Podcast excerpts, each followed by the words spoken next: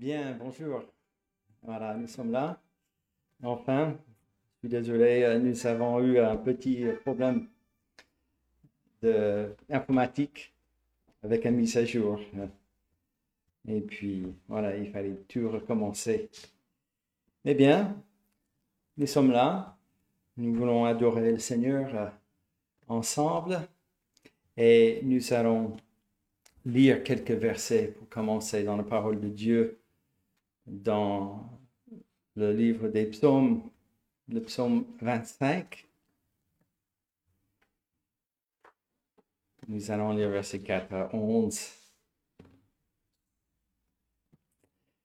C'est un psaume de David. Et euh, à partir du verset 4, il dit, Éternel, fais-moi connaître tes voies, enseigne-moi tes sentiers, conduis-moi dans ta vérité et instruis-moi, car tu es le Dieu de mon salut. Tu es toujours mon espérance. Éternel, souviens-toi de ta miséricorde et de ta bonté, car elles sont éternelles.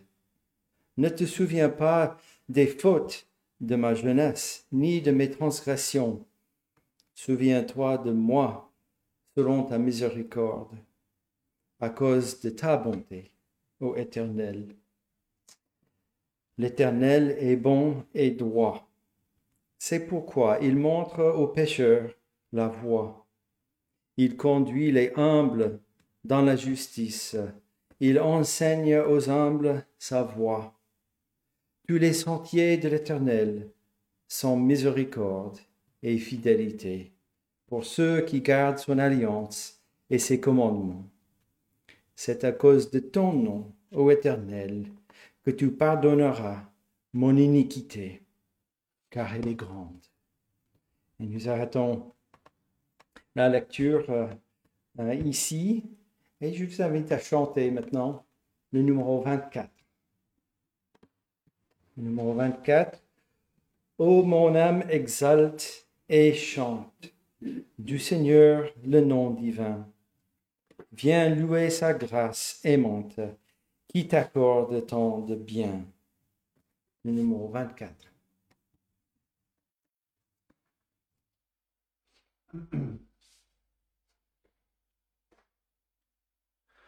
Ô mon âme chante du Seigneur le nom divin, viens louer sa grâce aimante qui t'accorde de bien. Gloire, gloire, gloire, gloire, gloire à toi, Dieu et saint. Mes péchés, Dieu les efface, il me sauve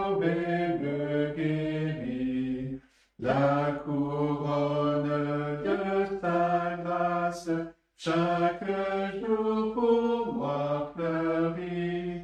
Gloire, gloire, gloire, gloire, gloire au Dieu qui nous réunit.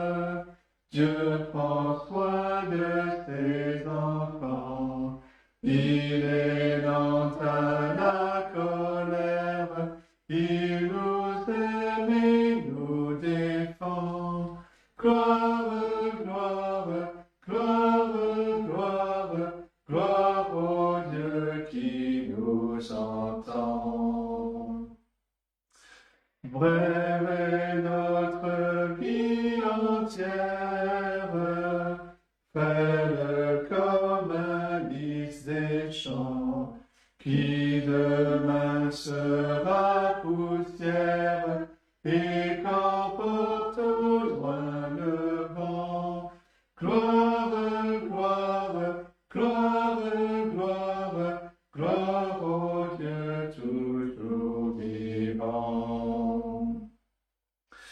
Vous ses œuvres, vous ses anges, et toi, peuple des élus, en tout lieu que vos louanges de Dieu chante le salut.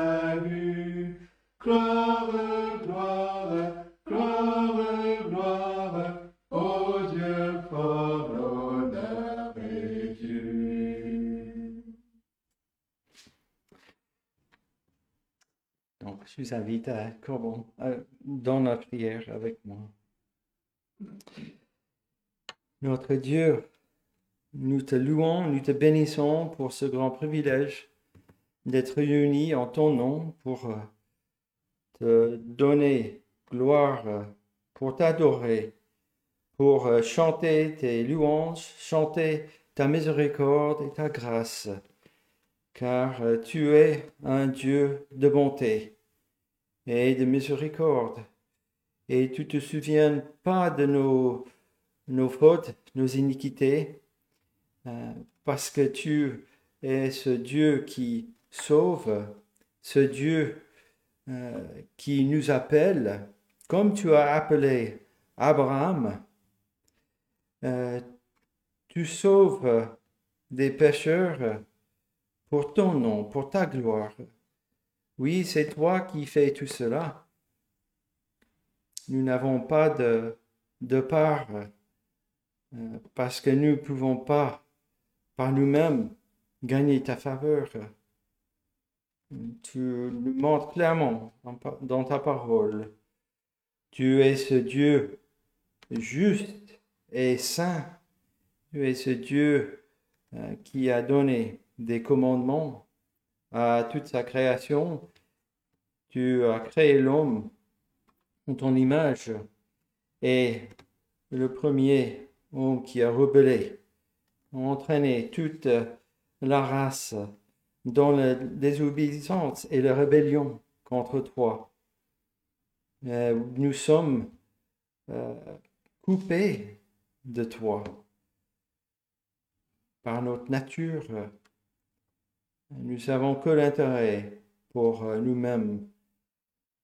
Mais c'est toi qui es ce Dieu de grâce et de salut.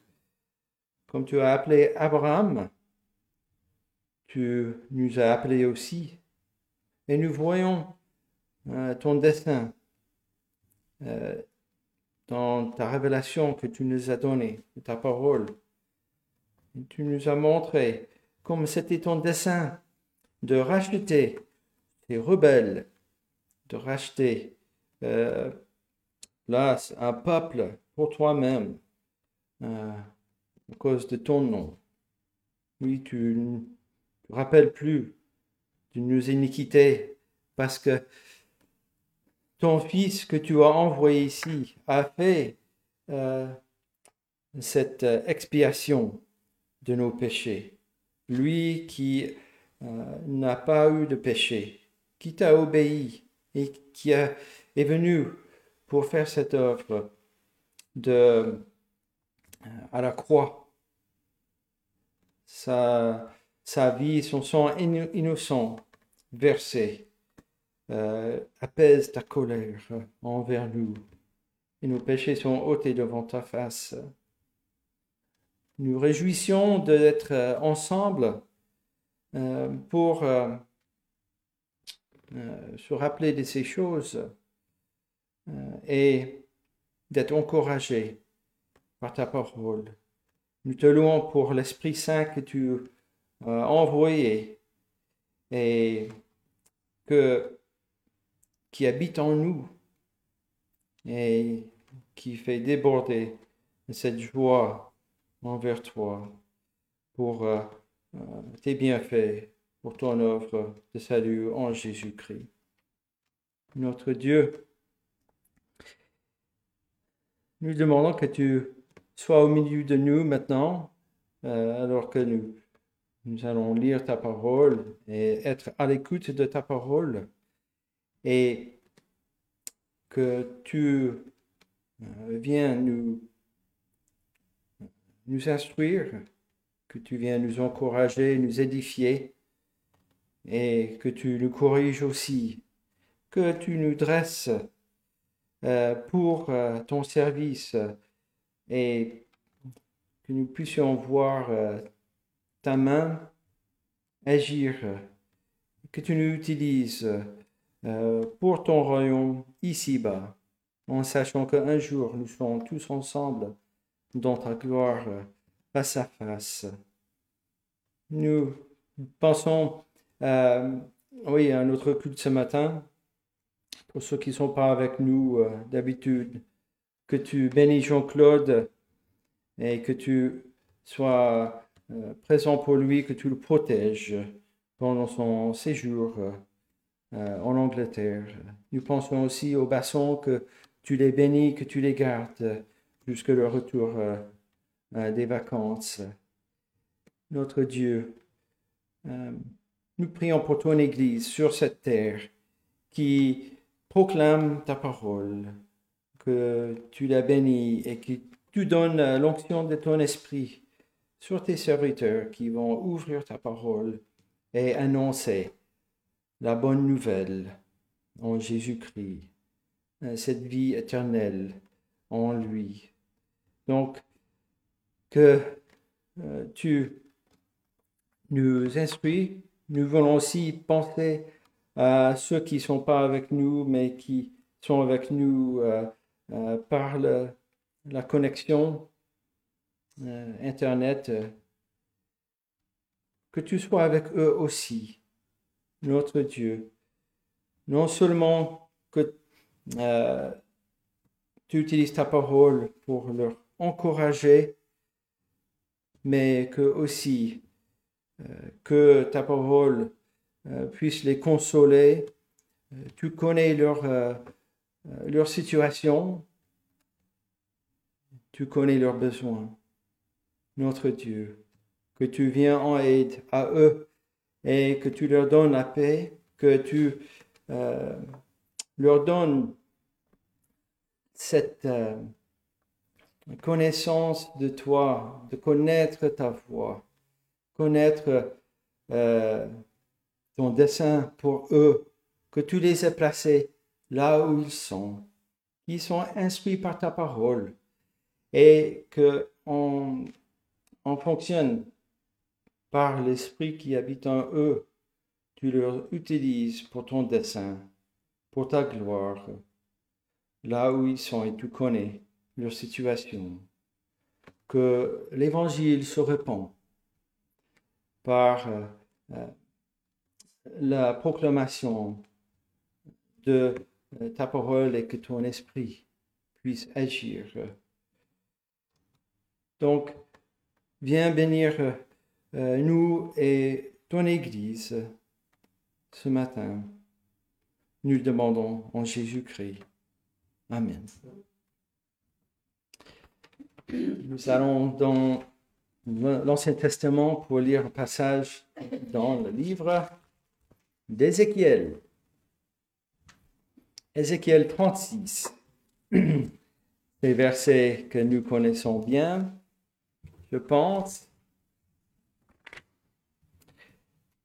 Là, Ézéchiel 36, verset 22. À partir du verset 22. je crois qu'il y a une semaine ou deux, Philippe avait mentionné en prêchant dans les psaumes, euh, souvent dans les psaumes, euh, pour se rappeler de la grâce de Dieu et sa miséricorde, qu'est-ce qui était l'événement euh, le plus important, le plus connu pour le peuple de Dieu dans l'Ancien Testament, et bien sûr, c'était l'Exode, cette délivrance de l'esclavage d'Égypte. Eh bien, ici nous avons Ézéchiel, c'est après David, d'accord, après les psaumes, c'est pendant cet exil à Babylone du peuple de Dieu. Et ici, Ézéchiel, il voit le retour à, le peuple à Jérusalem et il prophétie dans ce sens-là. Et donc, euh, Lisons ce, ces versets 22 à verset 32. C'est pourquoi, c'est l'Éternel qui parle, c'est pourquoi dit à la maison d'Israël, ainsi parle le Seigneur, l'Éternel. Ce n'est pas à cause de vous que j'agis de la sorte, maison d'Israël. C'est à cause de mon saint nom que vous avez profané parmi les nations où vous êtes allés. Je sanctifierai mon grand nom, qui a été profané parmi les nations, que vous avez profané au milieu d'elles. Et les nations sauront que je suis l'Éternel, dit le Seigneur l'Éternel, quand je serai sanctifié par vous sous leurs yeux. Je vous retirerai d'entre les nations, je vous rassemblerai de tous les pays, et je vous ramènerai dans votre pays. Je répandrai sur vous une eau pure, et vous serez purifiés. Je vous purifierai de toutes vos souillures et de toutes vos idoles. Je vous donnerai un cœur nouveau, et je mettrai en vous un esprit nouveau. J'ôterai de votre corps le cœur de pierre, et je vous donnerai un cœur de chair. Je mettrai mon esprit en vous, et je ferai en sorte que vous suiviez mes ordonnances, et que vous observiez et pratiquiez mes lois. Vous habiterez le pays que j'ai donné à vos pères. Vous serez mon peuple, et je serai votre Dieu. Je vous délivrerai de toutes vos souillures. J'appellerai le blé, et je le multiplierai. Je ne vous enverrai plus la famine. Je multiplierai le fruit des arbres et le produit des champs, afin que vous n'ayez plus l'opprobre de la famine parmi les nations. Alors, vous vous souviendrez de votre conduite qui était mauvaise et de vos actions qui n'étaient pas bonnes. Vous vous prendrez vous-même en dégoût à cause de vos iniquités et de vos abominations. Ce n'est pas à cause de vous que j'agis de la sorte, dit le Seigneur l'Éternel, sachez-le. Ayez honte et rugissez de votre conduite, maison d'Israël. Et jusqu'à là, la parole. Et donc, nous voyons cette belle image de le cœur, Pierre, qui Dieu change en cœur de chair, n'est-ce pas? Cette image de, régénération, n'est-ce pas? Et la régénération n'était pas inconnue au sein des, des de l'Ancien Testament, dans l'Ancienne Alliance. Nous voyons cela, euh, ce que l'apôtre Pierre avait dit dans son première lettre, hein, que en fait l'Esprit de Christ était en eux. Et euh, ce cœur de chair, il ne faut pas qu'on le confonde avec l'expression dans le Nouveau Testament où souvent la chair euh, nous rappelle de notre euh, nature pécheresse, que c'est négatif euh, dans ce sens. Non, ici, nous avons ce cœur de pierre qui ne vivait pas cette vie spirituelle morte, mais Dieu vient le transformer en chair cette vie spirituelle qui commence à pulser, à, pomper ce cœur vivant. Et donc, voilà cette euh, image aussi de la délivrance d'Israël. Bien sûr, pour nous, euh, de ce côté, de, devenu de Christ et de toutes les lettres dans le Nouveau Testament, nous voyons bien euh, cette euh, euh, cette conversion que Dieu opère un petit peu plus clair, n'est-ce pas? Alors, je vous invite à chanter maintenant le numéro 290.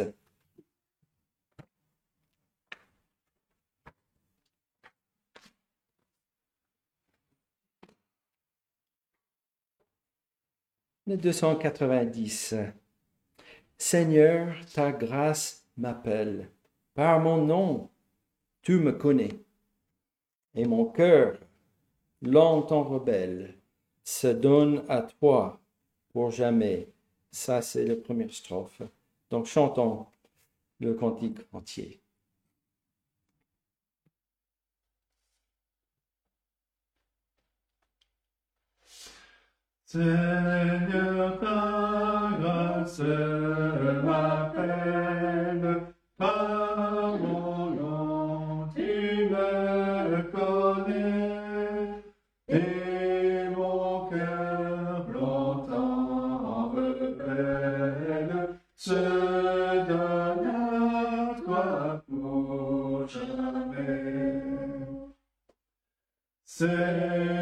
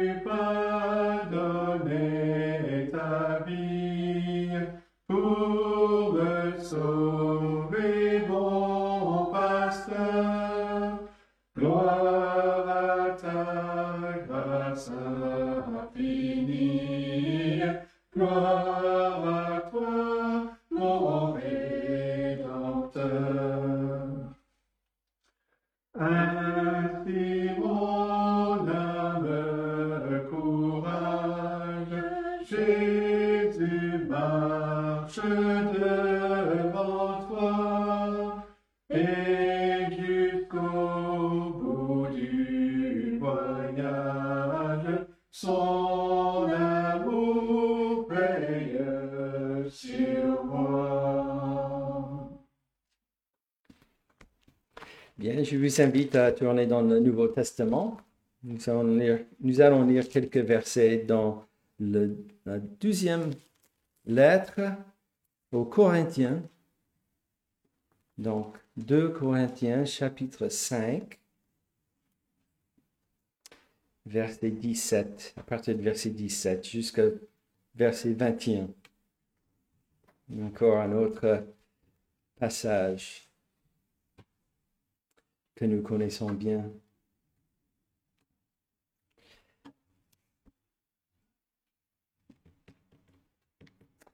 Donc, 2 Corinthiens 5, verset 17. Si quelqu'un est en Christ, il est une nouvelle création. Les choses anciennes sont passées. Voici, toutes choses sont devenues nouvelles. Et tout cela vient de Dieu, qui nous a réconciliés avec lui par Christ et qui nous a donné le ministère de la réconciliation. Car Dieu était en Christ, réconciliant le monde avec lui-même, en n'imputant point aux hommes leurs offenses. Et il a mis en nous la parole de la réconciliation. Nous faisons donc les fonctions d'ambassadeurs pour Christ, comme si Dieu exhortait par nous. Nous vous en supplions au nom de Christ, soyez réconciliés avec Dieu.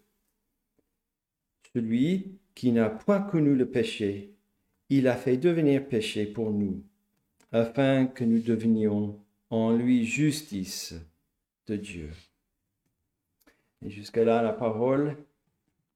Et avant le message, nous allons chanter un dernier cantique qui est le 381.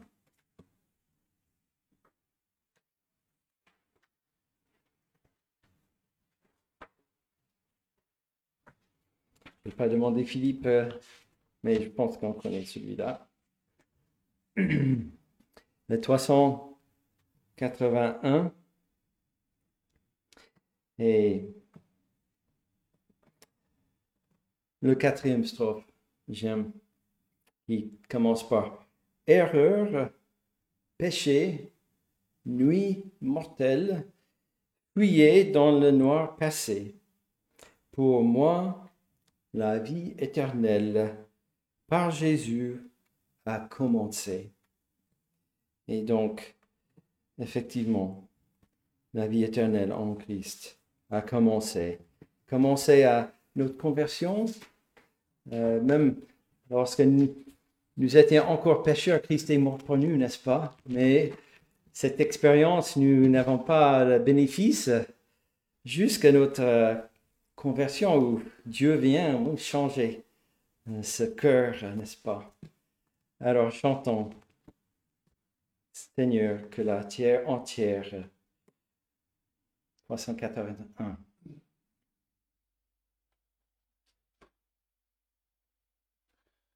Seigneur, que la terre entière s'éveille à ta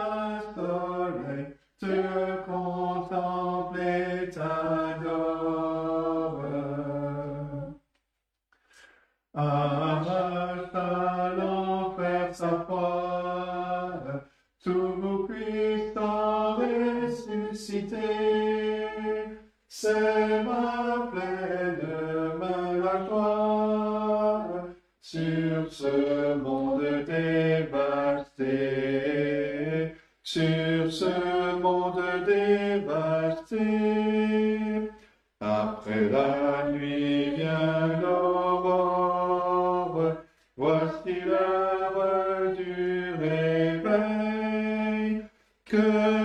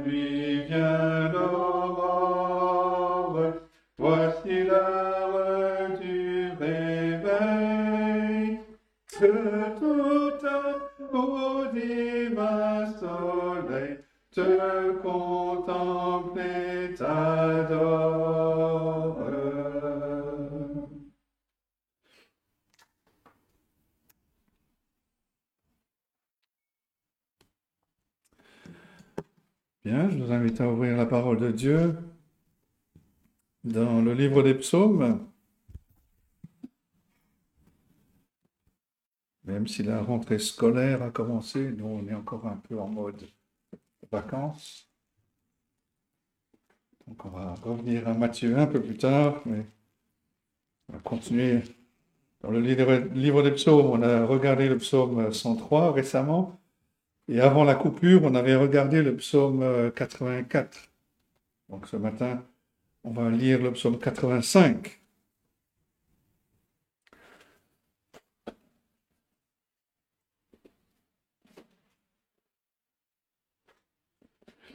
Un psaume 85.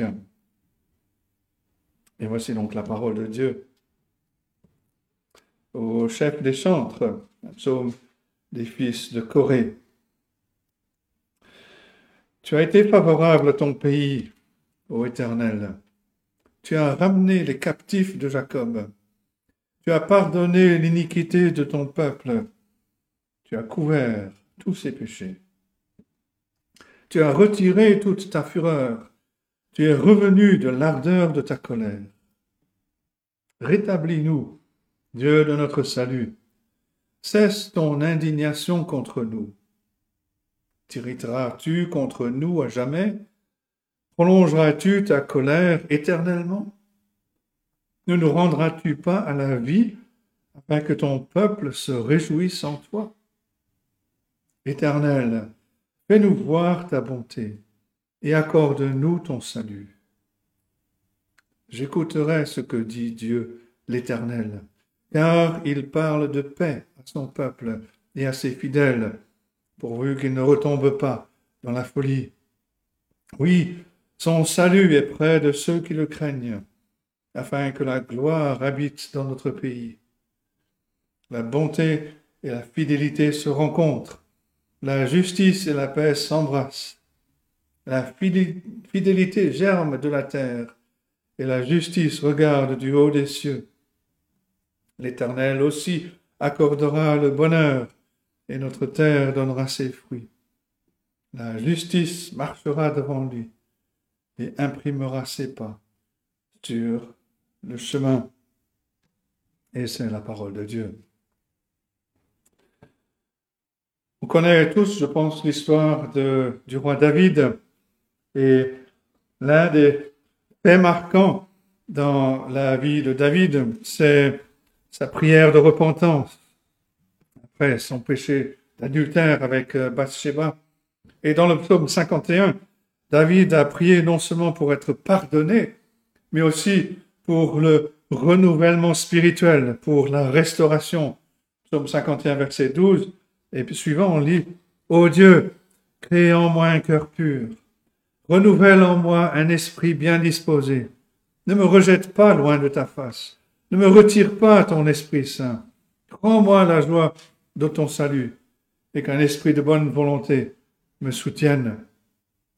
Et on retrouve ce même désir dans ce psaume 85, le désir de renouveau, et en particulier le désir d'un renouveau pour toute la nation, tout le pays. On ne dit pas à quel moment le psaume a été écrit, mais il semble qu'il a été écrit après le retour du peuple euh, juif de l'exil à Babylone. Juifs sont d'abord retournés dans leur capitale en réponse au décret de Cyrus en l'an 538 avant Jésus-Christ. Et peu de temps après, euh, la fondation d'un nouveau temple euh, a été posée, mais le travail s'est enlisé, le peuple euh, a été découragé. La ville était encore en ruine, les gens étaient vulnérables, ils vivaient encore dans l'insécurité. les prophètes sont arrivés, âgés, est venu, il leur a reproché de retenir leurs dîmes et l'Éternel a envoyé de mauvaises récoltes. Zacharie est venu, il a, lui par contre avait des, des visions de succès pour les encourager. Et dans les années 520 après Jésus-Christ, avant Jésus-Christ, pardon, le temple a été achevé. Et ensuite, ils ont cherché à reconstruire les murailles de la ville. Et là encore, les travaux se sont enlisés jusqu'à ce que Néhémie arrive en 445 avant Jésus-Christ, avec de nouvelles ressources. on peut voir pourquoi cette période nous rappelle le psaume 85. La nation avait été pardonnée, elle est retournée dans son pays, mais elle n'était pas encore restauré complètement. Et ce que Israël a, expérimenté euh, et que le psalmiste décrit dans ce psaume est en parallèle avec l'expérience des croyants encore aujourd'hui. Un commentateur écrit que nous avons devant nous un psaume dans lequel une, une situation très encourageante a échoué. Le peuple a poussé, a été poussé à prier pour que Dieu puisse néanmoins accomplir ses espoirs. Le psaume 85, comme le dit le titre que j'ai donné, euh, qui est sur le site, c'est une prière pour le renouveau. Et le psaume nous conduit en quatre étapes, du découragement à la joie. Une telle prière a besoin de confiance avant même de commencer. Et dans les premiers versets, le psalmiste s'encourage à espérer la bénédiction en se souvenant de la grâce de Dieu. C'est le premier point, se souvenir de la grâce de Dieu. Le psalmiste commence au verset 2. Tu as été favorable à ton pays, ô Éternel. Tu as ramené les captifs de Jacob. C'est exactement ce qui s'est passé euh, euh, lors de dans la, restauration de Jérusalem. Dieu a ramené son peuple de l'église, de l'exil à Babylone. La façon d'être encouragé au sujet de la grâce de Dieu dans l'avenir, c'est de se rappeler combien Dieu a été plein de grâce envers nous dans le passé. La restauration de Jérusalem est un exemple notable de la grâce de Dieu pour son peuple. Et le verset 2 euh, explique pourquoi les gens étaient de retour dans leur ville. Le Seigneur leur a été favorable. La grâce ou la faveur de Dieu est la source de toutes les bénédictions du salut. Et quand on se rappelle combien Dieu a été plein de grâce dans le passé, on est encouragé dans la prière à rechercher la grâce de Dieu pour les besoins présents et pour les besoins futurs. Euh, Jean Calvin, dans son commentaire, écrit ceci, Rien ne contribue plus efficacement à nous encourager à accéder au trône de la grâce que le souvenir des anciens bienfaits de Dieu. Rien ne contribue plus efficacement à nous encourager accéder au trône de la grâce le souvenir des anciens bienfaits de Dieu.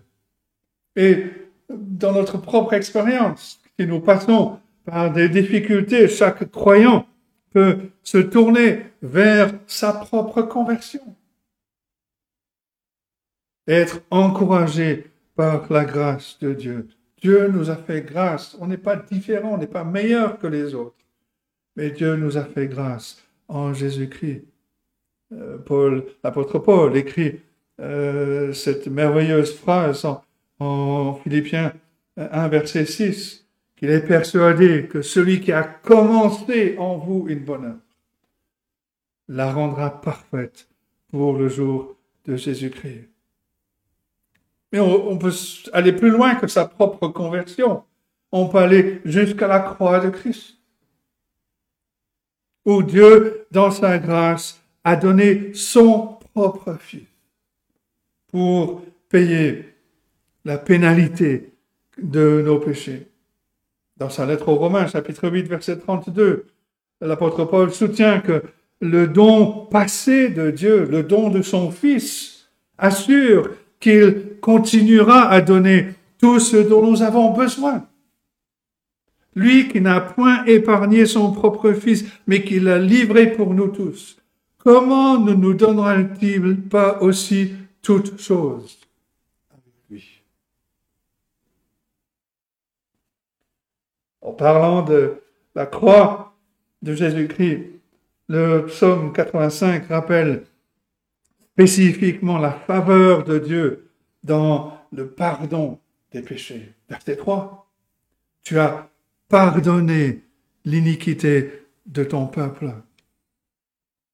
Cela nous rappelle que ceux qui réalisent leurs besoins de l'aide de Dieu doivent s'occuper d'abord du problème de leur péché.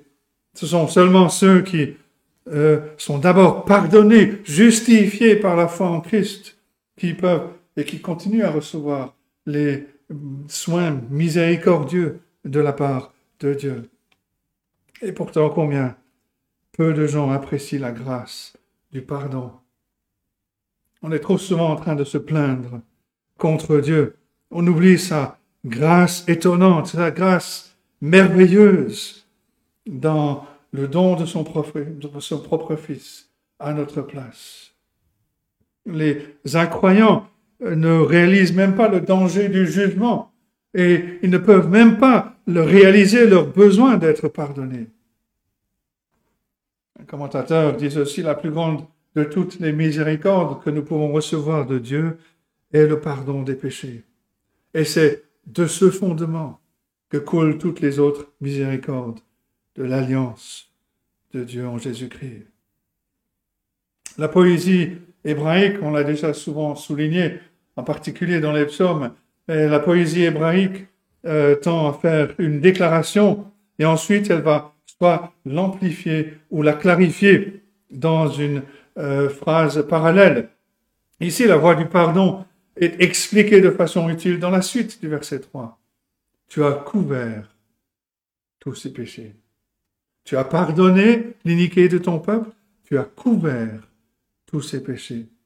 On a deux grandes déclarations sur le pardon. La première est que Dieu pardonne nos péchés en les couvrant. Cela se réfère à cette doctrine biblique qu'on appelle l'expiation. C'est-à-dire, Dieu couvre nos péchés par le sang d'un sacrifice. Ce sang couvre nos péchés.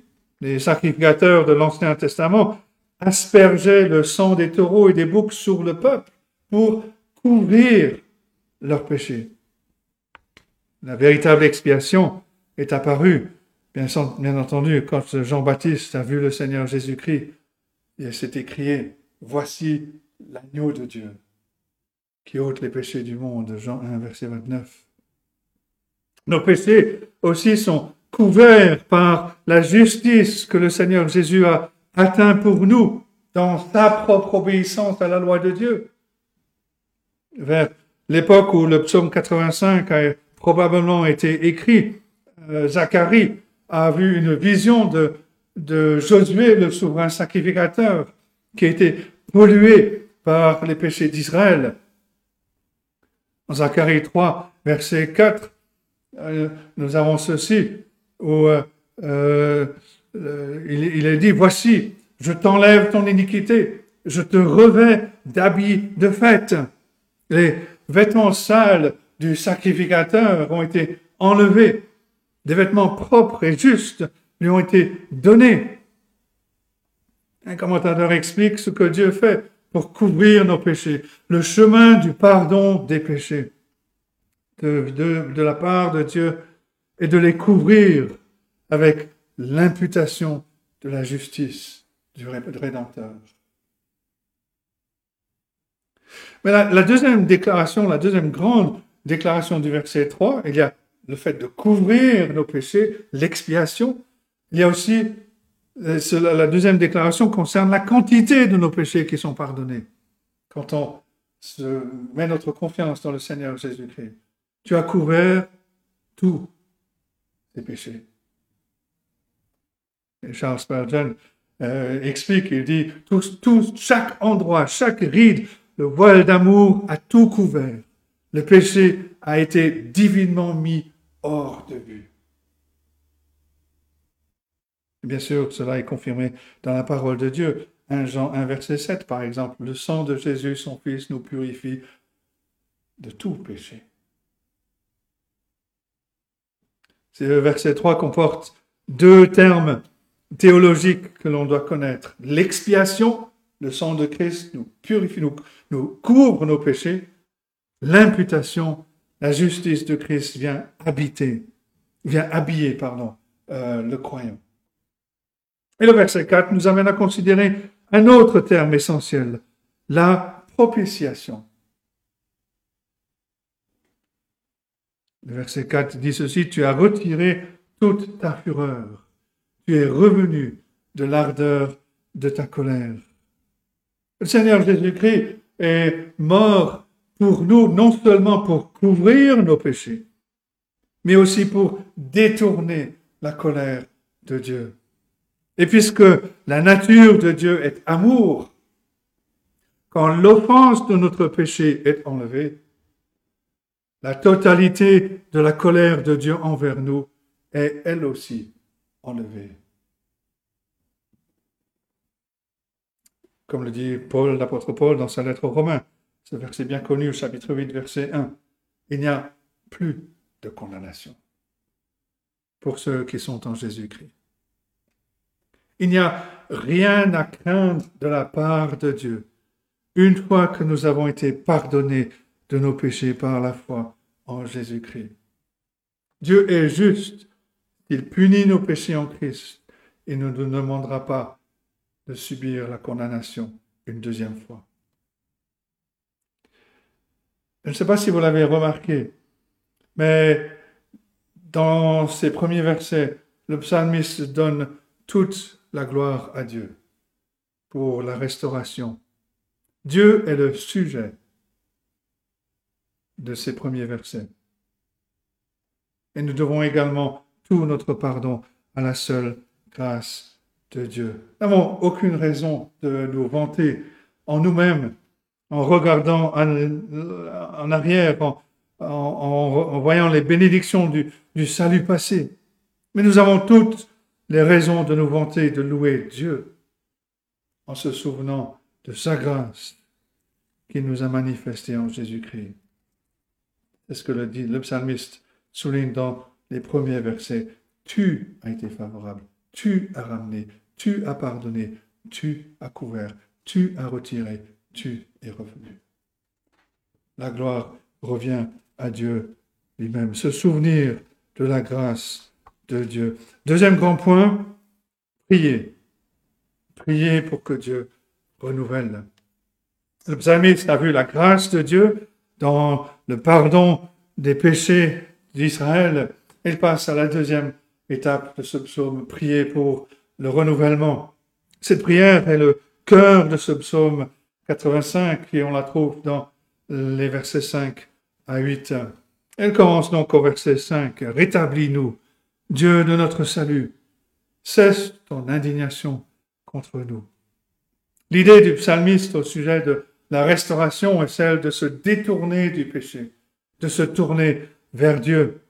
Le euh, verbe qui est utilisé au verset 5 qui est, 5, qui est traduit rétablir, c'est en fait le premier mot hébreu pour tourner dans la repentance. Se tourner dans la repentance. Et le psalmiste réalise que même après que les Israélites soient retournés dans leur pays, ils devaient encore se repentir de leurs péchés. Le prophète âgé, comme j'ai dit tout à l'heure, reproche, reproche au peuple de retenir leurs dîmes. Il les informe que les mauvaises récoltes étaient le châtiment de Dieu. Âgé chapitre 1, versets 9 et 10. Lorsque Néhémie arrive à Jérusalem, il trouve le peuple qui opprime cruellement ses voisins, qui se marie avec des voisins païens, ce qui avait conduit les générations précédentes à l'idolâtrie. Néhémie 5, verset 1 à 13, et puis verset, chapitre 13, verset 23 à 27. Il fallait se repentir de ses péchés si le peuple voulait jouir de la bénédiction de Dieu.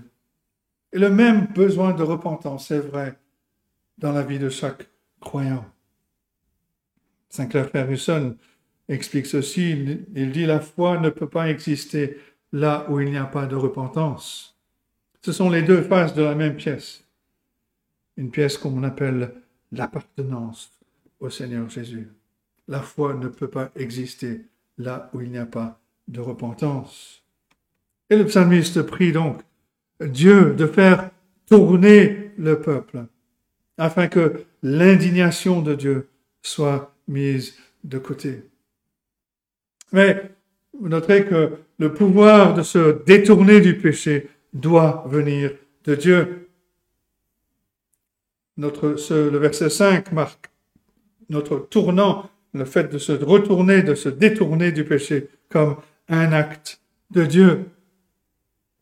La repentance nous rétablit devant Dieu, mais c'est par la grâce de Dieu qui est à l'œuvre en nous. Et par conséquent, tout comme la clé pour chasser les ténèbres, c'est d'allumer une lumière, la clé de la repentance, de faire appel à la grâce de Dieu. Cette grâce qu'il manifeste par ton Fils, le Seigneur Jésus-Christ. Et l'apôtre Paul a déclaré cette vérité quand il écrit à Tite, en Tite chapitre 2, versets 11 et 12. Car la grâce de Dieu, source de salut pour tous les hommes, a été manifestée. Elle nous enseigne à renoncer à l'impiété et au convoitise mondaine, à vivre dans le siècle présent selon la sagesse, la justice et la piété. La grâce de Dieu ne euh, libère pas les chrétiens de la nécessité de se détourner du péché, mais elle fournit la puissance, l'instru- l'instruction dont nous avons besoin pour rechercher la sainteté. Et une fois que on se rend compte que Dieu nous donne le pouvoir de la repentance, d'être libérés du règne du péché, alors nous le prions. Nous le prions volontiers, comme le fait le psalmiste. Et dans le verset suivant, le verset 6, le psalmiste semble presque frustré Dieu pour l'échec du peuple à se repentir pleinement. Tireras-tu contre nous à jamais? Prolongeras-tu ta colère éternellement?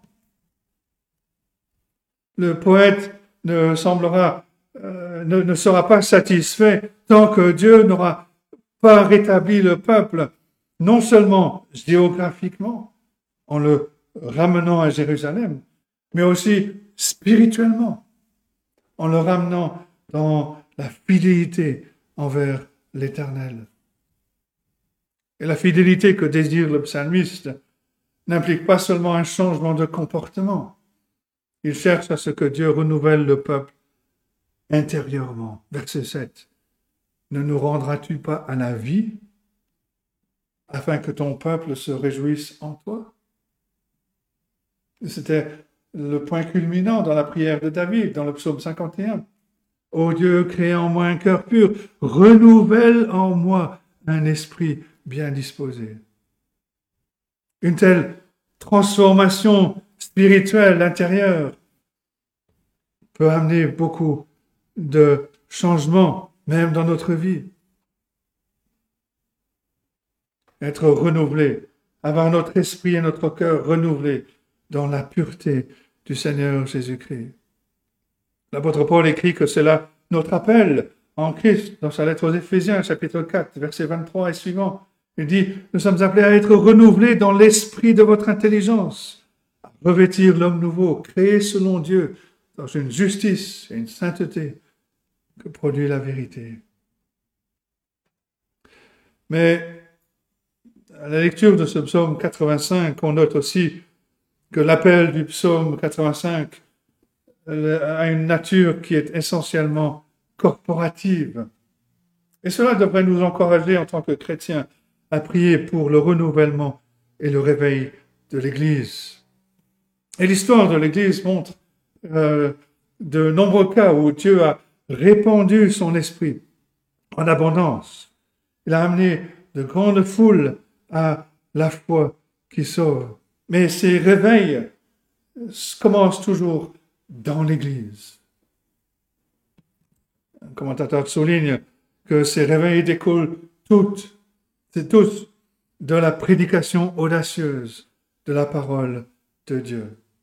Le premier résultat d'un enseignement biblique clair est que beaucoup de personnes, même dans l'Église, là je parle de l'Église universelle, réalisent qu'elles ne sont pas sauvées. Et quand les cœurs sont réveillés au péril du péché, beaucoup sont sauvés par la prédication claire de l'Évangile.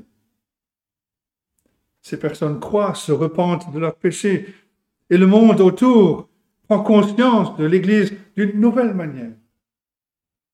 de sorte que encore plus de gens prêtent une oreille à l'Évangile et par la puissance de l'Esprit de Dieu, ces personnes croient et elles aussi sont sauvées. Une raison de désirer, de prier avec ferveur pour le renouveau spirituel est donnée dans ce verset 7, afin que ton peuple se réjouisse en toi.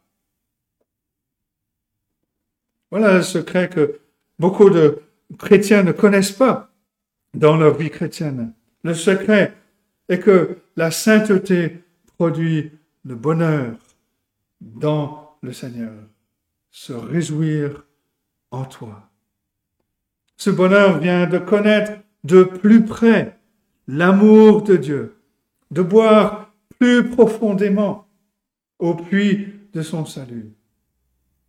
C'est pour ça que au verset 8, le psalmiste prie, Éternel, fais-nous voir ta bonté, accorde-nous ton salut. Plus nous nous approchons de, de Dieu dans la prière, plus nous nous conformons à son caractère saint, moins nous nous plaindrons et plus nous nous réjouirons en lui. Le peuple se réjouira en toi. Plus nous nous rendons compte combien Dieu nous aime profondément, plus notre joie se concentrera non pas sur les dons qu'il donne, mais sur le donateur lui-même, sur son amour, sur sa miséricorde, sur sa grâce, qui sont inébranlables. Si nous voulons faire l'expérience d'un plus grand bonheur, la prière du renouveau de ce psaume 85 présente un point de départ idéal. Troisième grand point, attendre la bénédiction de Dieu. Le psalmiste a prié pour une restauration qui implique la repentance, le réveil des esprits du peuple. Il ne semble pas, cependant, que Dieu ait répondu à sa demande cela nous arrivera aussi quand nous prions que Dieu nous permette de nous repentir de nos péchés, de raviver notre esprit dans la piété. Cela arrivera que Dieu nous laisse pendant un certain temps à continuer à lutter. Et la troisième étape donc de ce renouvellement consiste à attendre la bénédiction de Dieu. Verset 9, j'écouterai ce que dit Dieu l'Éternel. Je ne sais pas si vous vous rappelez du livre d'Abacuc, mais le prophète veillait, il attendait la réponse du Seigneur à sa question. Dieu avait promis de détruire Israël au moyen de la terrible armée babylonienne.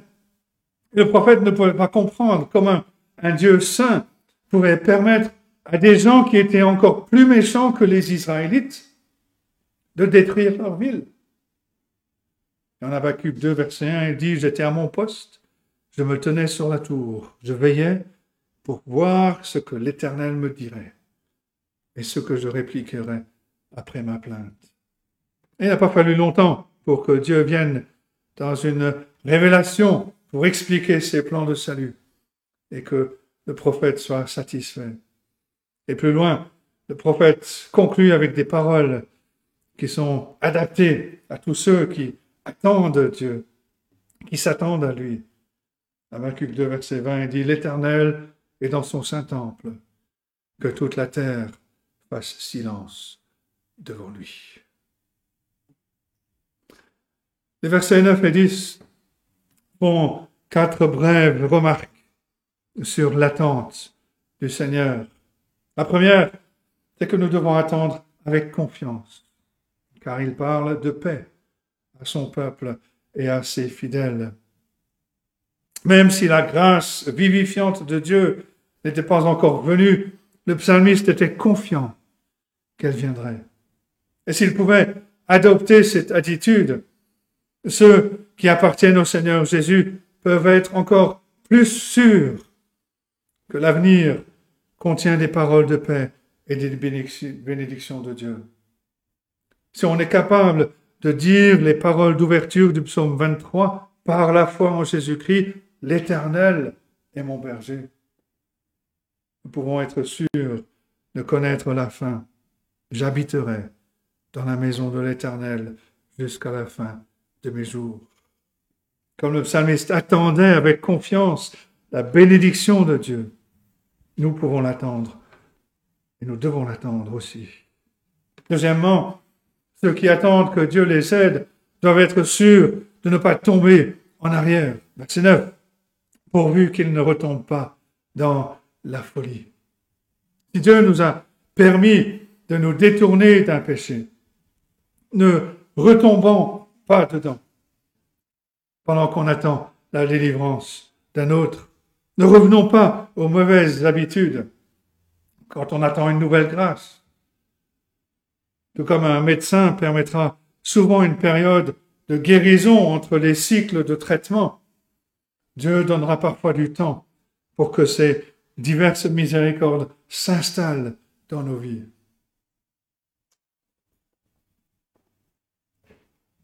Troisièmement, nous attendons la bénédiction de Dieu. Nous savons qu'elle arrivera bientôt. Verset 10. Oui, son salut est près de ceux qui le craignent. Combien de fois dans la parole de Dieu, la circonstance extérieure du peuple de Dieu est restée désespérée, quand en réalité, sa délivrance était sur le point d'arriver. Tout ce qu'ils avaient, avaient à faire était de croire. Dieu est plus prêt à nous bénir que nous sommes prêts à être bénis. Quand Moïse, par exemple, demande à voir la gloire de Dieu, il a entendu ces paroles, l'Éternel, l'Éternel, Dieu miséricordieux et compatissant, lent à la colère, riche en bonté et en fidélité. Exode 34, verset 6.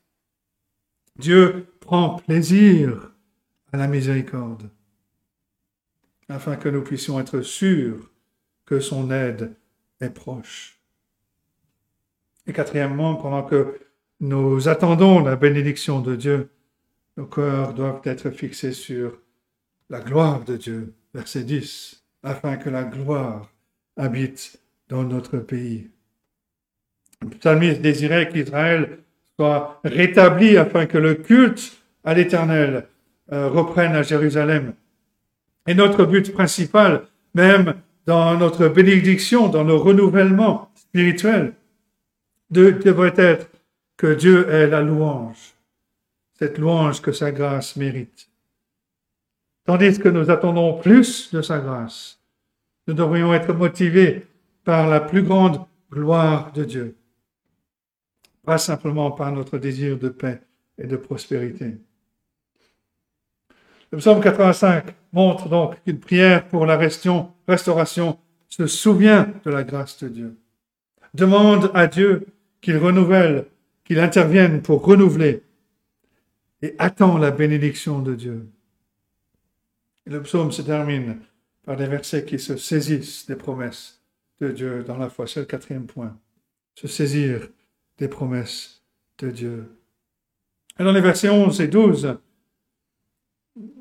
le psalmiste dresse un tableau des bénédictions de l'évangile qui entourent le croyant.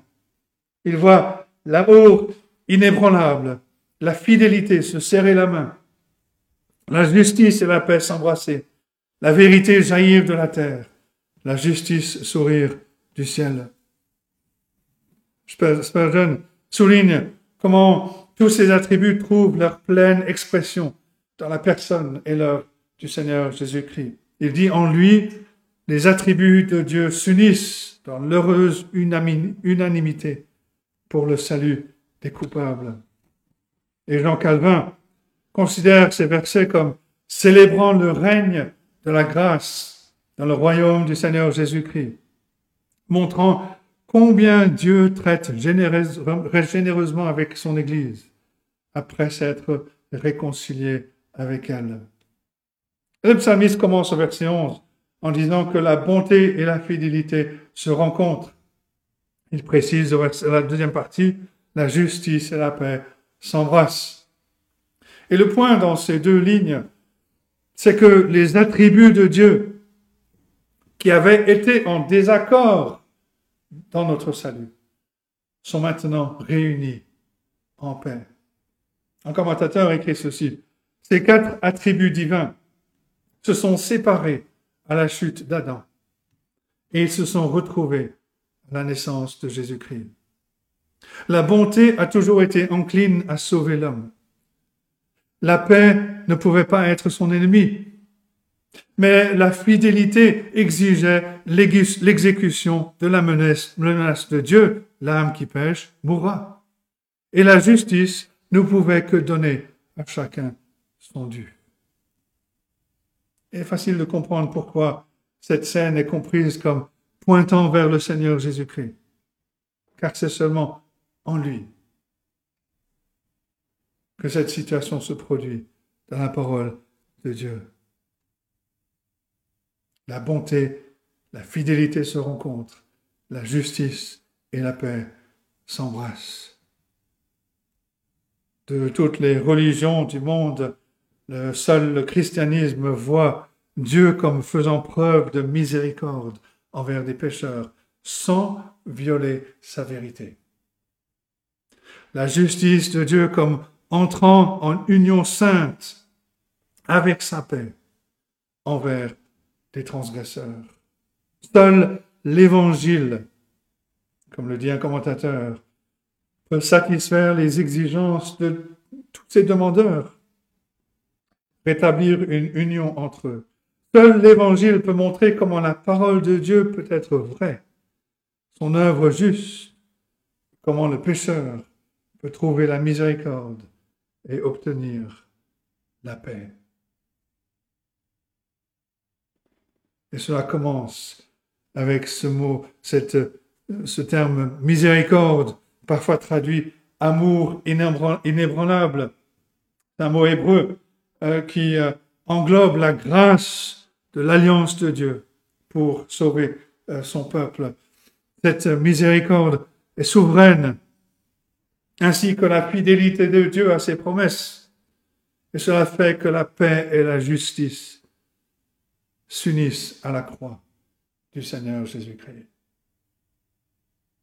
Au calvaire, Dieu a rempli les exigences de sa justice jusque dans les moindres détails, alors que le Seigneur Jésus-Christ payait le prix pour nos péchés. Et de cette façon, la cause de Dieu, la cause de paix de Dieu, a triomphé pour le salut des pécheurs qui croient au Seigneur Jésus-Christ. Si nous désirons la paix avec Dieu, nous devons d'abord recevoir la justice qui est offerte par le Seigneur Jésus-Christ à la croix, en nous appuyant sur l'alliance de miséricorde de Dieu dans l'accomplissement des promesses de l'Évangile que nous avons dans toute l'Écriture. La deuxième paire d'attributs représente le résultat de la miséricorde de Dieu dans l'Église. Tout d'abord, verset 12, la fidélité germe de la terre et la justice regarde du haut des cieux. Cette scène décrit ce que Dieu fait dans la vie de son peuple. Dieu fournit une moisson de vérité à son peuple. Le mot traduit ici fidélité signifie plus naturellement vérité. Dieu fournit une moisson, une moisson de vérité à son peuple. Et sa justice brille avec la faveur divine sur un peuple qui est justifié par la foi dans le Seigneur Jésus-Christ. C'est pour cette raison, les croyants doivent être des gens qui sont fidèles, qui grandissent, qui se fortifient dans la vérité euh, de Dieu. Nous souvenons de ces paroles du Seigneur Jésus-Christ en Matthieu 4, verset 4. L'homme ne vivra pas de pain seulement, mais de toute parole qui sort de la bouche de Dieu. Et pendant ce temps, nos cœurs s'épanouissent en sachant que nos péchés sont pardonnés, que nous sommes rendus acceptables aux yeux de Dieu par la justice de Christ. Encore une fois, Jean Calvin écrit que la justice est représentée comme regardant du ciel, parce qu'elle est le don gratuit de Dieu et non acquis par le mérite des œuvres, et qu'elle vient du ciel parce qu'elle ne se trouve pas parmi les hommes à la lumière de la réconciliation dans le verset 11 et 12. Le verset 13 parle des bénédictions terrestres qui jaillissent de Dieu. L'Éternel aussi accordera le bonheur et notre terre donnera ses fruits. Notez que ces biens terrestres coulent de Dieu après que la vie spirituelle soit restaurée. Le souci de Dieu pour notre réveil spirituel a toujours préséance sur les simples bénédictions terrestres. Et finalement, le psaume conclut au verset 14, La justice marchera devant lui et imprimera ses pas sur le chemin. Cette déclaration conclut l'accent de ce psaume, qu'il s'agit de notre restauration, de notre renouvellement. La préoccupation principale du psalmiste est la justice de Dieu et notre justification. Jusqu'à ce que les péchés soient adressés, les autres questions doivent attendre. Le chemin de la bénédiction est toujours celui qui commence par la justification par la foi, qui procède ensuite par l'obéissance à sa parole. Ayant donc été mis en règle avec Dieu, marchant selon sa parole, nous pouvons nous attendre à une abondance de toutes sortes de bénédictions de la main d'un Rédempteur qui est bienveillant et doux. Et cela inclut aussi des épreuves pour notre bien. En Christ, nous avons toutes choses, le pardon passé, la grâce présente et la gloire future. Et c'est pour ça que l'Ancien Testament est tellement rempli de panneaux indicateurs qui pointent vers lui. Comme Esaïe disait, annonçant la venue de Jean-Baptiste, mais de tous ceux qui l'ont précédé, préparez le chemin du Seigneur, planissez ses sentiers. Olivier Cromwell, de Lord protecteur de l'Angleterre après la guerre civile, a parlé de ce psaume 85 devant le Parlement. Et il dit, hier, j'ai lu un psaume, c'était le 85e psaume. Il est très instructif, très important. Et bien que je ne fais qu'une référence à ce psaume, je désire que vous le lisiez pour votre plaisir. Et Cromwell a alors exposé à partir de ce psaume une société idéale où les vertus de la grâce de Dieu se serreraient la main et s'embrasseraient. Alors les, historiens trouveraient cette aspiration peut-être ironique, parce que le règne de Cromwell est largement connu pour être dur et tyrannique. Mais les, les espérances exprimées par ce psaume ne trouvent leur accomplissement que dans le royaume du Seigneur Jésus-Christ. Dans nos vies, dans nos maisons, dans l'Église de Jésus-Christ, nous pouvons ardemment aspirer à une belle harmonie de bénédiction en attendant le jour du Seigneur Jésus-Christ où il reviendra et ses bénédictions seront parfaites et réelles pour toujours. Alors que dire en conclusion? C'est un modèle, un modèle de prière pour nous. En appliquant le psaume 85, on devrait surtout observer le refus du psalmiste de se contenter d'un plan spirituel minimal ou d'une restauration partielle du peuple.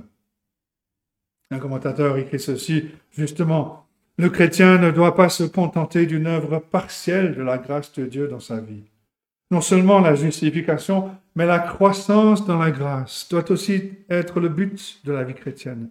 C'est-à-dire qu'aucun chrétien ne devrait être satisfait simplement pour être délivré de la peine du péché. Nous devons continuer à prier jusqu'à ce que Dieu nous ait également délivrés de la puissance du péché.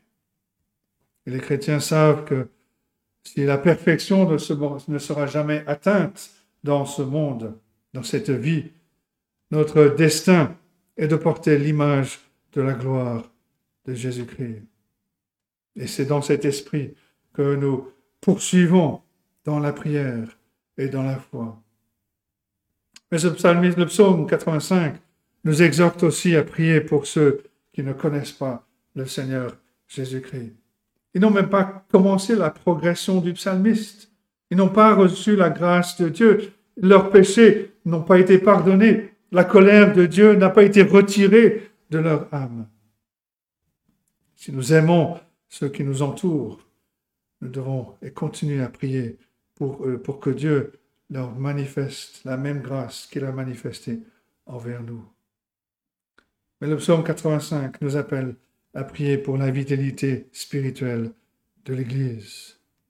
Nous voyons des croyants qui tombent en proie au péché. Nous voyons d'autres qui souffrent la persécution. Nous devons prier que Dieu fortifie, que la grâce de Dieu fortifie à la fois ceux qui sont tentés et ceux qui sont opprimés dans la foi. Nous voyons des ministères lutter pour porter du fruit. Nous voyons des divisions déchirer l'Église. Nous continuons à prier pour que la grâce, la miséricorde de Dieu établisse la vérité et que la justice et la justice de Dieu pour apporter la paix, pour apporter l'harmonie au milieu de son peuple.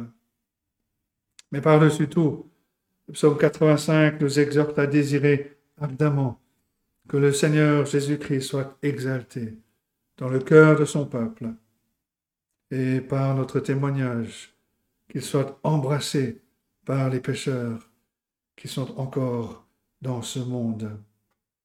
Tout comme le psaume se termine par l'harmonie de la grâce dans le cadre joyeux, du royaume de Dieu, nous devons nous aussi annoncer avec clarté que seul, seul Jésus-Christ est l'espoir de ce monde.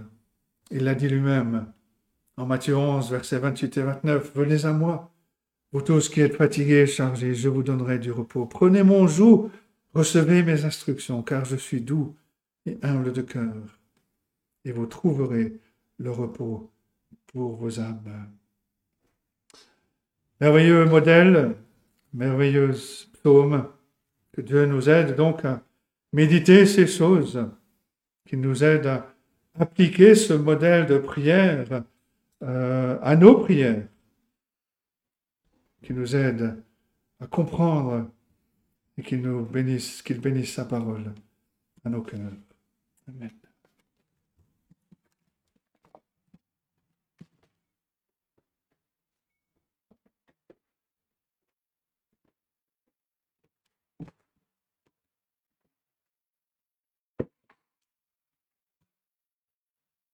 Alors, je vous invite à chanter un cantique éternel, fais-moi connaître tes voix. C'est le numéro 8 dans notre livre de cantiques. C'est un cantique assez court. Je n'avais pas prévu, euh, mais ça tombe bien, puisque nous avons commencé plus tard que d'habitude. Donc, chantons le numéro 8. Éternel, fais-moi connaître tes voix.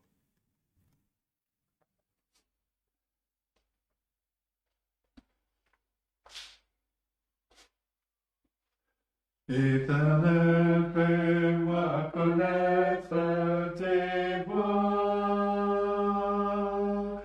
Enseigne-moi tes sentiers.